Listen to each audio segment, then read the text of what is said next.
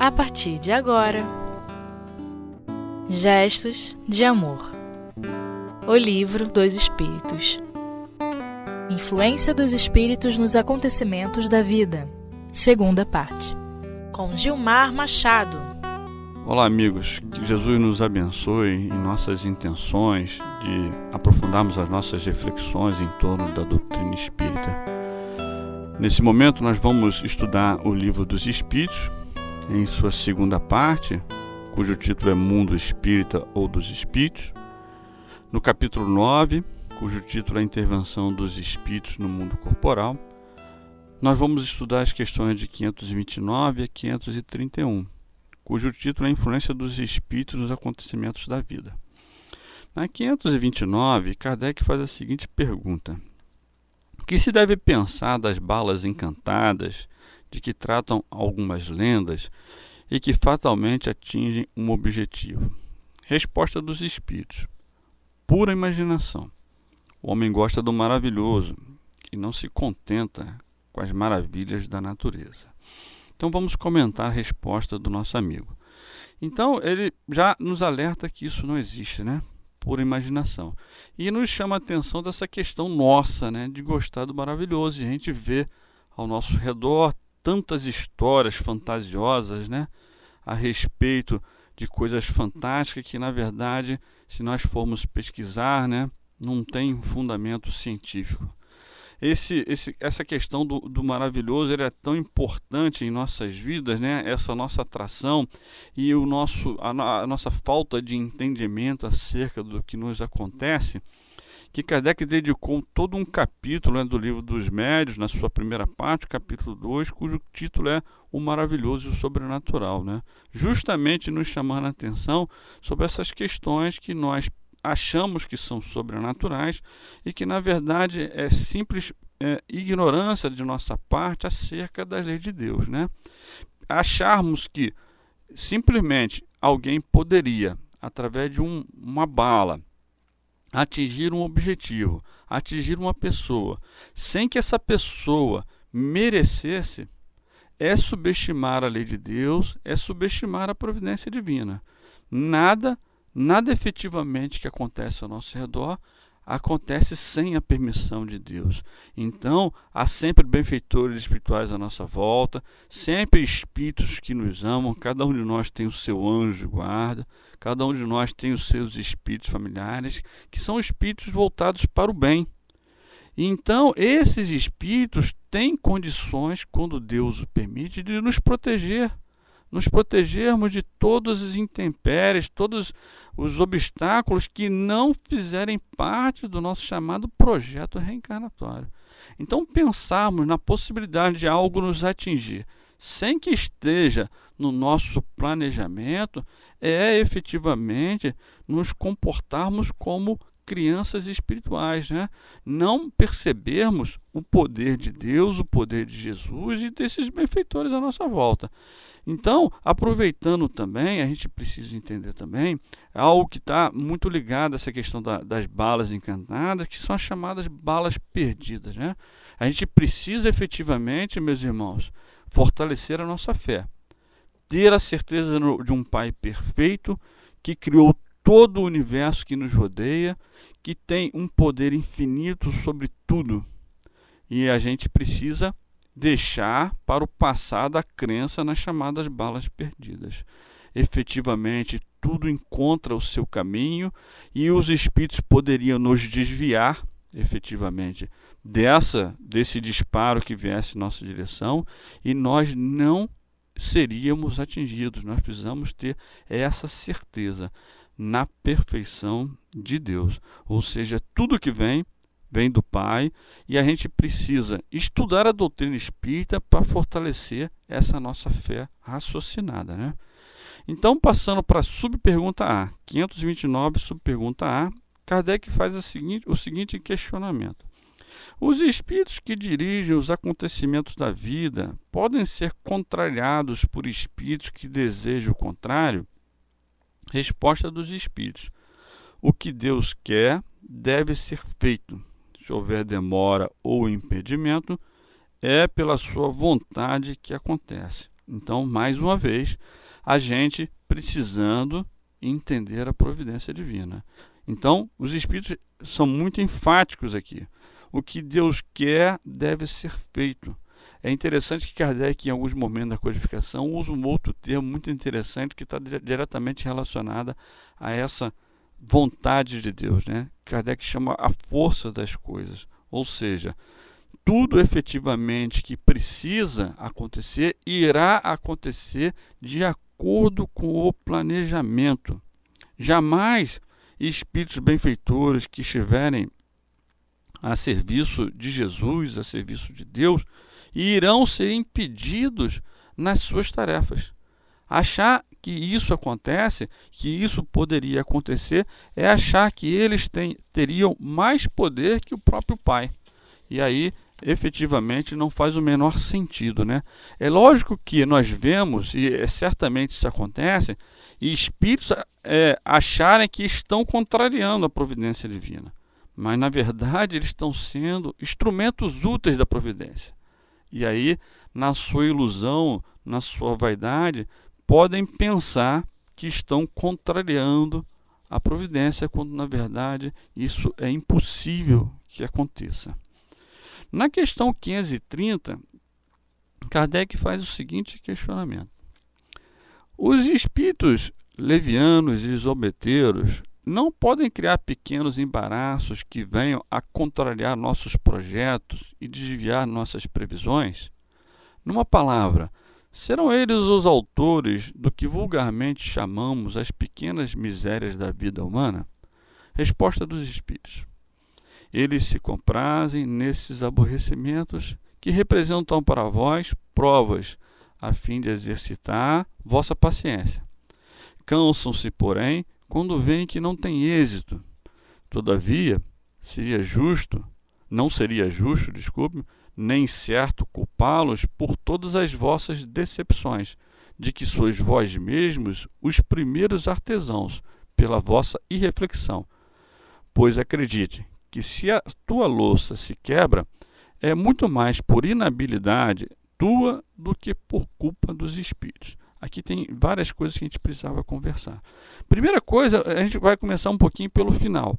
Primeiro, se algo acontece conosco, nós precisamos efetivamente observar, precisamos pesquisar, que como Kardec fala mesmo na codificação, em 90% das vezes não será a influência do plano espiritual.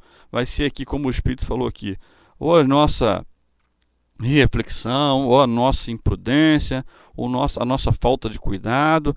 Então, efetivamente, apesar de nós termos espíritos à nossa, à nossa volta, eles não têm esse livre-arbítrio de estar interferindo em nossas vidas a seu bem-querer. Então, efetivamente, na grande maioria das vezes, não será influência espiritual.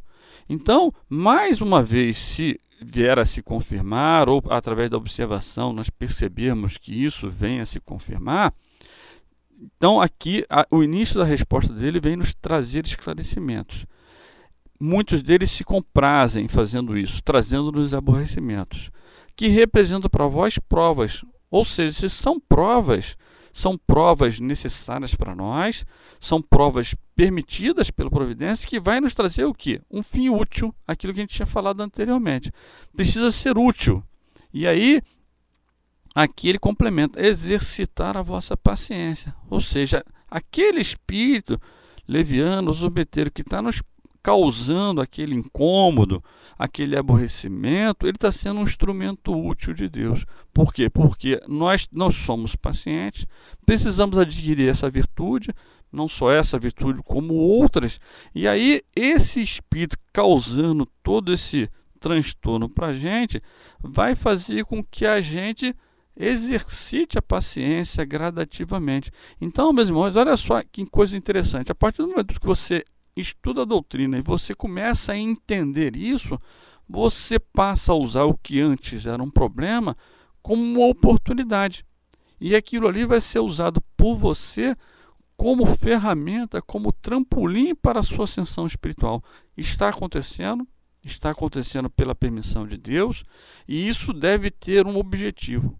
O que o Pai quer que eu aprenda a, a partir desses acontecimentos.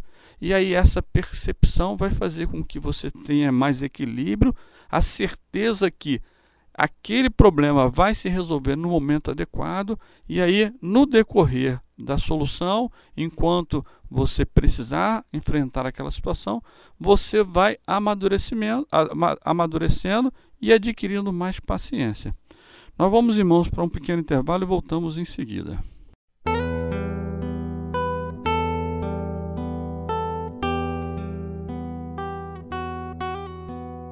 Gestos de Amor O Livro dos Espíritos Olá, meus amigos. Voltando aos nossos estudos, vamos analisar agora a questão 530 na subpergunta A.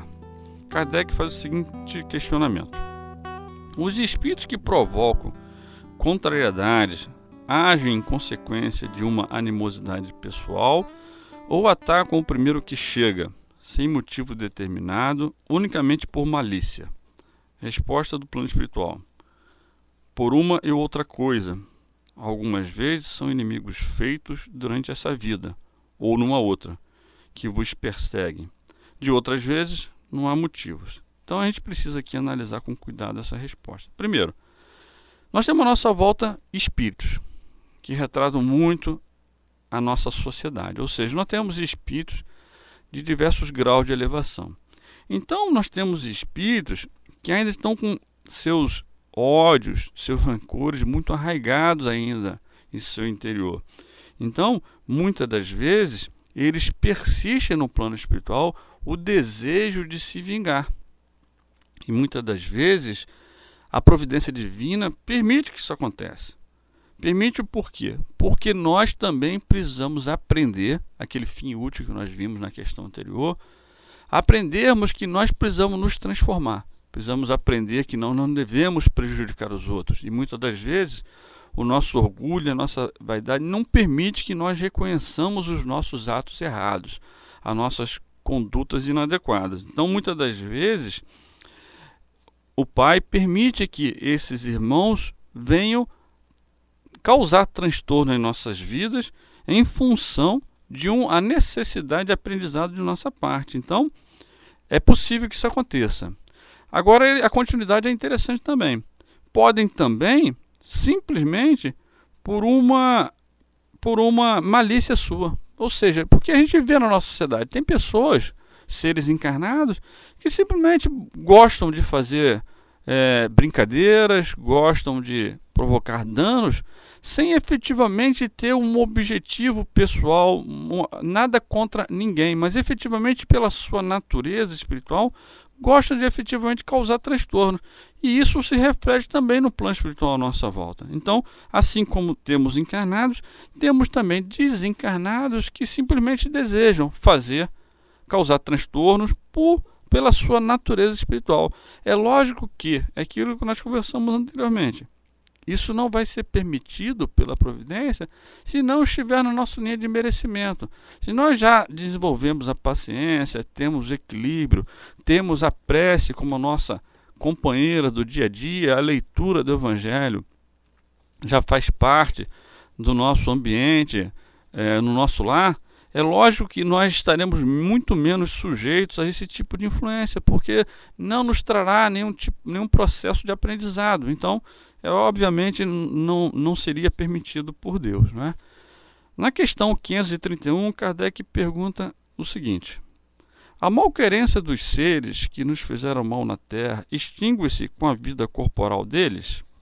Resposta: Reconhecem com frequência sua injustiça e o mal que fizeram, mas frequentemente os perseguem com uma animosidade, se Deus o permitir para continuar a vos experimentar. Então, mais uma vez, uma questão que a gente precisa analisar com calma. Então, essa malquerência dos seres pode continuar ou não. Frequentemente, eles reconhecem aquilo que fizeram, ou seja, se veem como espírito, percebe a nossa essência espiritual, muitas das coisas que eles sabiam e estavam no seu inconsciente ao desencarnar afloram ao seu entendimento. Então eles percebem que aquilo que fizeram, aquilo que estavam envolvidos enquanto encarnados, não eram questões tão importantes. e então percebem que estavam cometendo enganos e seguem o seu caminho. Mas, muito frequentemente, continua a resposta: vos perseguem com sua animosidade, se Deus o permitir. Então, sempre com a permissão de Deus, tendo o objetivo que nos experimentar, nos educar. Então, sempre que nós precisarmos de um processo educativo como esse, Deus vai permitir que isso aconteça para a nossa melhoria espiritual. É uma coisa interessante também é quando nós fazemos o mal, quando nós prejudicamos alguém, e esse espírito, ao retornar à parte espiritual, ele nos perdoa e segue o seu caminho, compreendendo a sua essência espiritual, é interessante que o nosso débito com a providência ele permanece. Nós temos um débito no cometimento daquele ato com a lei de Deus. Então os espíritos nos esclarecem que aquilo fica gravado em nossa consciência. Então, muitas das vezes acontecem situações que são aparentes processos obsessivos, aparente processo de perseguição por um antigo desafeto, mas não. São criações mentais nossas em função da nossa consciência comprometida com o nosso passado, com a conduta inadequada perante a lei de Deus. Isso é uma coisa interessante. Então, o nosso desafeto ele pode seguir o seu caminho, mas nós estamos com débito. Precisamos reconhecer esse débito, precisamos passar pelo processo de arrependimento, expiação e reparação. Justo, perfeito para com todos. Então, se isso acontece com o nosso irmão, efetivamente vai precisar acontecer conosco também. Precisamos passar por esse processo de burilamento e assim nos quitarmos com a lei. A continuidade na questão 531, subpergunta A, Kardec faz o seguinte questionamento: Pode-se pôr um fim a isso? E através de que meio? Ou seja, essa perseguição, esse processo em que o nosso irmão, desafeto que está no plano espiritual, é, tentam nos é, trazer transtornos, podem ter um fim? Resposta dos espíritos: sim.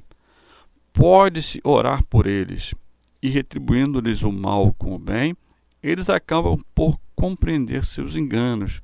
De resto, se se souber pôr-se acima de suas maquinações, eles param, vendo que nada ganham com isso. A nota de Kardec. A experiência prova que alguns espíritos prosseguem na sua vingança, de uma existência a outra, e que assim se espiam, cedo ou tarde, os erros que tiverem sido cometidos para com alguém. Então vamos analisar as respostas. Então, meus irmãos, a oração sempre, né? O Espírito já recomendando para gente o caminho da prece, o caminho da oração, como o principal meio de nós nos vermos livres desse processo de perseguição por parte desse nosso amigo, desse nosso irmão, né? Que se vê como inimigo, mas que isso é temporário. A nossa essência espiritual nos mostra que tudo isso vai se resolver com o tempo. Então nós precisamos já dar o primeiro passo na solução desse problema. E aqui o Espírito nos chama a questão da oração, retribuindo o mal com o bem, ou seja, quando nós iremos fazer a prece por ele, iremos levar o seu nome para a prece na casa espírita, né? Muitas das vezes esse irmão ele pode ser chamado a um esclarecimento na casa espírita, ele vai se sentir aliviado, ele vai se sentir tocado pelas nossas atitudes, pelo nosso comportamento em sua direção que certamente lhe causará alívio, eh, tocará realmente o seu espírito e gradativamente ele vai percebendo os enganos pelos quais ele está passando. E não, não podemos esquecer também que ao fazermos esse esforço, nós também estaremos nesse processo de transformação, porque é o início de um processo de perdão. Se nós persistirmos na prece, nós também gradativamente nós vamos sendo tocados interiormente e aí os nossos laços vão se estreitando e vão se transformando, né? É como se a gente pudesse dizer figuradamente, né? É o milagre, né, do amor, né? É o milagre da, do nosso sentimento, do nosso esforço, né, em fazer o bem. ele nos transforma, transforma aqueles que estão à nossa volta e gradativamente esses laços, né, vão cada vez mais se transformando. Então é importante esse chamamento que o Espírito nos deu aqui, a prece, que ela seja algo diário em nossas vidas, que ela seja algo constante, um constante estado de agradecimento ao Pai por tudo que nos acontece, por tudo que está à nossa volta. Precisamos perceber a bondade divina sempre ao nosso redor, seja através dos nossos benfeitores que nos acompanham, seja através dos nossos anjos guarda, através de Jesus que nos deixou tantos exemplos de bondade, de amor, que ele seja sempre a nossa referência para resolver todos os problemas que estão à nossa volta, meus irmãos. Que Jesus nos abençoe e que nós persistamos nesse caminho que só nos levará à felicidade plena. Que todos fiquem com Deus.